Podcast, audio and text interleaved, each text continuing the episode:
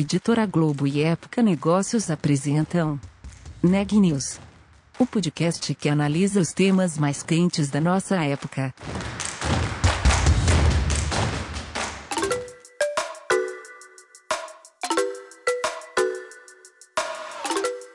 Fora do topo da lista de empresas mais valiosas do Brasil, existe um vale de inovação, tecnologia e criatividade é um espaço em expansão, tomado por empresas que estão criando o futuro dos negócios no país os unicórnios.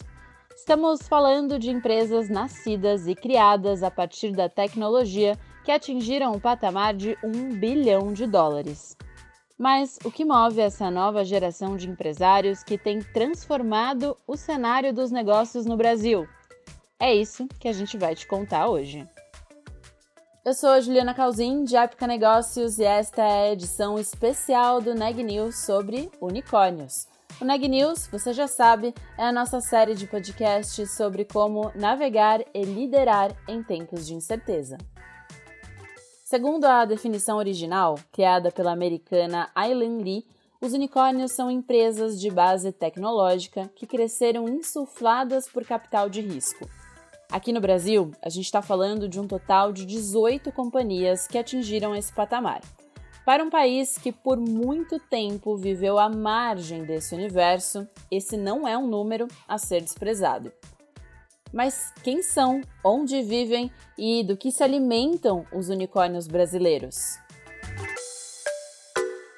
A partir do momento em que começou-se a mostrar que dava para fazer negócios digitais em escala no Brasil, tudo mudou, né? O capital veio, as empresas ficaram maiores mais rápido, várias empresas já fizeram IPO. Esse é Paulo Veras, fundador da 99. Ele fala com a experiência de quem foi pioneiro na criação de um unicórnio no país. A 99 é uma empresa de aplicativo de transportes urbanos. Foi criada em 2012 em 2 de janeiro de 2018, o negócio foi comprado pela chinesa Didi Xuxing. Nascia aí o primeiro unicórnio do Brasil.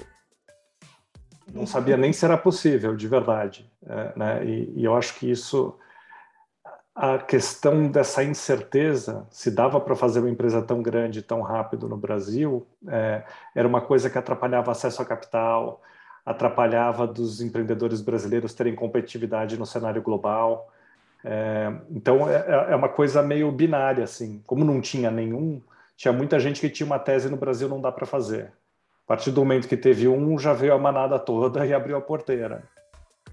Foi a 99 então que transformou esse universo? Hum, quase isso. Mas não é que a gente foi lá na frente da picada sozinho, etc., e conseguiu provar isso e aí mudou o mercado todo. Acho tá. que são, são algumas tendências que foram acontecendo e que talvez tinham várias empresas ali na boca e a gente talvez a primeira que cruzou a linha, mas, mas não quer dizer que a gente é que transformou tudo para todo mundo. Eu acho que é, a gente talvez foi o, o, o primeiro, é, principalmente a ter uma saída, né? Porque, porque, talvez já tivesse até outros unicórnios em valuation, etc., em, em, rodadas privadas, etc., que nem se sabia. Então, eu acho que a notoriedade que ganhou o nosso deal foi muito positiva para o mercado. É, eu, eu recebi, acho que, mais mensagem de obrigado do que de parabéns quando saiu o deal da 99. E de lá para cá, o que mudou no cenário de investimento de risco no Brasil? Muito, muito mesmo. Só no segundo trimestre de 2021, os investimentos de risco em startups no Brasil somaram 2,7 bilhões de dólares. E quanto isso representa? Um crescimento de 300% em um ano. Em meio à aceleração desses investimentos, há quem pergunte: será que estamos diante de uma bolha uma supervalorização, o mundo da inovação para além dos grandes unicórnios brasileiros tem todo esse potencial mesmo? Nos últimos anos surgiram bons cases né, de, de empresas que deram certo aqui no Brasil. Você tem o Nubank aí que a, a startup já vale mais que os outros bancos, né? Quem analisa o cenário é João Pedro Rezende, cofundador da Hotmart. Você tem outros unicórnios aqui, você tem a Hotmart, você tem a Gympass, é, você tem a Log, você tem a Loft, enfim. você tem outros cases que provaram para os investidores estrangeiros que aqui é um lugar que é factível criar um negócio de tecnologia é, que vale bilhão de dólar e por aí vai. A partir do momento que isso acontece, é natural que as pessoas olhem para cá e falam, ué, mas lá ainda não tem esse tanto de investidor que tem aqui nos Estados Unidos e aqui na Europa, não. Lá existe uma oportunidade. Então, a tendência é que esse fundo de investimento venha cada vez mais para cá. A Hotmart é uma plataforma online para conteúdos de educação. Foi fundada há 10 anos, em 2011, e é alçada ao patamar de unicórnio quase uma década depois, em 2020. Com 30 milhões de usuários, eles oferecem 490 mil produtos e têm vendas em 188 países. Sim, sim, ouvinte, eles têm vendas no mundo inteiro. Para João Pedro Rezende, o atual fluxo de investimentos em startups no país é positivo para quem busca um lugar no vale da inovação. Mas é fato que hoje existe mais dinheiro no mundo do que bons negócios para investir. Se fosse o contrário, as empresas não valorizariam tão rápido igual estão valorizando atualmente. As pessoas começaram a olhar não só para o Brasil, mas como a América Latina como um um oásis onde tem boas ideias, tem grandes mercados como é, Brasil, é, México, é, Colômbia, é, e que ainda não, tá, não tem tanto investidor olhando. Né? Então, assim, você tem mais risco, mas você tem uma avenida mais livre de competição do lado dos investidores, porque eles competem também. Né? Uhum, uhum. É, então, é, esse cenário mudou para o Brasil. E eu acredito que é, para a América Latina como um todo, e o Brasil é o, o assim, é o que está mais bem posicionado para capturar esses investimentos aqui, né? Uhum. Então, isso aí eu acredito que só vai, só vai, nos próximos anos, só vai aumentar. Mas se engana quem acha que o apetite maior dos investidores estrangeiros pelos inovadores do Brasil é sinônimo de caminhos completamente abertos. A jornada não deixa de ser tortuosa, com erros, mudanças de rumos e incertezas. Isso sem falar no descrédito que enfrentam muitos desses negócios de início. Sim, olha, vou te falar para que você não perda mais tempo. Para você tem tudo, você está, primeiro, você está eh, em um dos países mais complexos do mundo. Quem sabe disso muito bem é o argentino Federico Vega, que comanda um dos mais novos unicórnios do Brasil, a Frete.com. Ele já perdeu as contas de quantos nãos recebeu. Como um estrangeiro, sem experiência, num setor altamente complexo, iria ter sucesso? Foi isso que ele chegou a ouvir. Você tem a indústria mais, uma das indústrias mais complexas dentro do país mais complexo do mundo, ponto número dois. Ponto número três, você não é do mercado de transportes, ou seja, você não conhece, é uma indústria muito complexa. Ponto número quatro, você não fala português, que eu não falava português quando cheguei, e por último, você é argentino, ou seja, você tem tudo pior para Hoje, alguns anos depois desse início pouco animador, a Frete.com é a hold de três empresas: a Fretebras, a Frete Pago e a Cargo X. A empresa tem revolucionado o setor de transportes e cargas no Brasil. Sim, sim, um dos mais complexos do país. Federico Vega fez da empresa um unicórnio em novembro de 2021. No fim, não ter dinheiro e não ser um especialista no setor foi o que mudou tudo no caso de Vega. Mudou tudo para melhor. Então, o fato de não ser do mercado de transportes me levou a eu passar mais tempo aprendendo dos caras do mercado de transportes.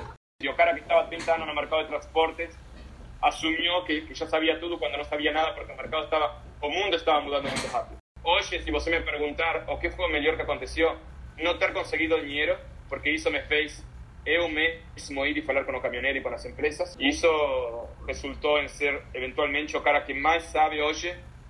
Eu acho que somos um, nossa empresa hoje entende muito bem como funciona o mercado de transportes. Uhum.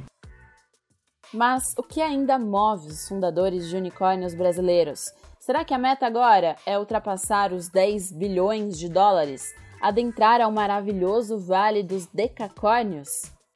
Não, pelo menos não para a Gimpass, como conta João Barbosa, um dos fundadores da empresa.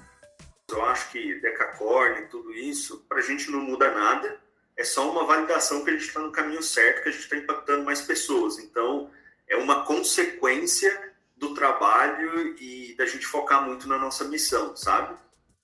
A Gympass veio ao mundo em 2012. O objetivo? Democratizar o acesso às atividades físicas, com aulas de ginástica e programas de bem-estar online. A empresa se tornou um unicórnio em 2019, depois de um aporte de 300 milhões de dólares liderado pelo SoftBank. E daqui para frente, eles querem levar a prática de exercícios físicos para mais gente, de forma mais eficiente e com mais tecnologia. A gente está trabalhando muito junto com os nossos parceiros, com o nosso time de tecnologia, para ter cada vez mais serviços que sejam mais acessíveis, mais interativos e que permita a todo mundo a encaixar a atividade física na sua rotina e na sua realidade. Então, assim, eu acho que a gente ainda tem muito trabalho para fazer, está só no começo, e questão de valuation, todas as coisas, isso é só uma consequência desse trabalho e desse nosso desafio, que para gente o desafio ainda está só no começo, sabe? E o que significa criar serviços melhores, mais acessíveis e que melhorem a vida das pessoas? Significa ter impacto. Impacto, aliás, é uma dessas palavras cada vez mais usadas entre os inovadores e no ecossistema de tecnologia. Sabe qual é outra expressão cada vez mais comum? Grande dor. Sim, os criadores de unicórnios têm em comum a jornada de olhar para os seus negócios como um meio de solução para as grandes dores do cotidiano das pessoas. No caso do quinto andar, o foco foi uma dor que muitos conhecem: lidar com as burocracias do mercado imobiliário. É isso que conta Gabriel Braga, cofundador da startup. A gente estava procurando um problema cabeludo, sabe assim, um negócio que que fosse, né, que o status quo fosse fosse bem ruim, que as pessoas não, não gostassem, é, mas que o impacto fosse grande. Ah, então, quando a gente pensa em moradia, ah, todo mundo precisa morar em algum lugar. Né? Uma boa parte da renda das pessoas é, é gasta com moradia ou depende da moradia de alguma forma. É, e isso tem um impacto emocional ah, muito grande na vida das pessoas. Uhum. Então a gente falou, putz, se a gente conseguir resolver esse problema, a gente vai impactar a vida de muita gente, a gente vai fazer uma diferença grande na vida dessas pessoas uh, e eventualmente isso uh, deve suportar uma grande empresa. Mas e aí? Como um criador de unicórnio que começou com uma ideia e algum investimento faz para se adaptar a uma grande empresa quando ela chega nesse patamar? Se transformando sempre como explica o Gabriel. Todo trimestre, semestre, a gente está fazendo ajustes, vai entrando muita gente nova, a gente vai criando outros produtos, vai entrando em outros mercados. Então, a complexidade de, do dia a dia da companhia vai aumentando uhum. significativamente também, é, à medida que a gente vai crescendo. Então, é um ajuste constante. Assim, constrói uma coisa, ela começa a quebrar, você tem que construir de novo, você tem que ir ajustando, você tem que ir formando as pessoas, tem que trazer gente nova mas a gente vai, vai aprendendo aqui e vai fazendo. Aprendendo e fazendo. Talvez esse seja um dos mantras que atravessa a experiência daqueles que têm desbravado o mundo da inovação. Mas e quando, em meio a esse processo, o mundo inteiro vira de ponta cabeça? E quando um ser vivo microscópico faz a humanidade mudar hábitos, reescrever prioridades e desenvolver novas necessidades? Aí não tem jeito, é preciso se adaptar de novo. Arthur Deber, cofundador da Log, conta como isso aconteceu por lá. Ficou óbvio que a entrega nesse momento de isolamento ia ser algo muito essencial e que a nossa parte na sociedade era fazer as entregas acontecer. Né? Então, a gente entrou na pandemia e muita gente achava que o e-commerce, a entrega online, era um pouco um luxo e agora está claro que é uma infraestrutura muito básica. Foi tudo que aconteceu nesse ano. Então, a gente entendeu que o nosso papel era, especialmente nesse momento, continuar fazendo as entregas e permitir entregas para mais pessoas, e a gente estruturou a empresa para isso. Com foco em entrega de mercadorias e documentos, a Log veio ao mundo quando tudo era mato nesse setor, lá em 2013. Chamou a atenção logo no início com um aporte de 2 milhões e meio de dólares. Em 2019, a rede de entregadores autônomos entrou para o Vale dos Unicórnios. E apesar de todos os problemas que vieram para a pandemia, o período foi de mais expansão para a empresa. Bom, e daqui para frente? O que esperar de um serviço que já virou parte do dia a dia das grandes cidades brasileiras? Tem um tema muito importante que é sempre o acesso, né? entrega mais barata, mais rápida. É, e não necessariamente precisa ser as duas coisas, às vezes ser um pouco mais rápida, às vezes um pouco mais barata. É importante porque amplia o acesso. Né? A gente quer cada vez mais e mais brasileiros com acesso à variedade e os preços do e-commerce. É, e a gente precisa ainda evoluir no preço, no tempo, para a gente chegar em todo mundo. Então, o importante é que quem compre tenha entrega perfeita para ela, para ele, quem quer que seja. Né? Ou seja, dá a flexibilidade da pessoa escolher o horário, escolher o lugar, escolher quer retirar ou receber em casa. É, a ideia é você tirar essa aflição da entrega e a entrega virar uma experiência quase invisível que faz o que você quer, ao invés de algo uh, doloroso. Acho que a gente já evoluiu muito aqui, mas tem um tanto para caminhar nos próximos meses, próximos anos. E você? Quer saber mais sobre para onde caminham os unicórnios brasileiros? A edição de dezembro de Época Negócios Especial Unicórnios traz as entrevistas completas com os fundadores das empresas que estão transformando o ambiente de negócios do país. Na semana que vem, a gente volta com mais um Neg News especial Unicórnios. Até lá!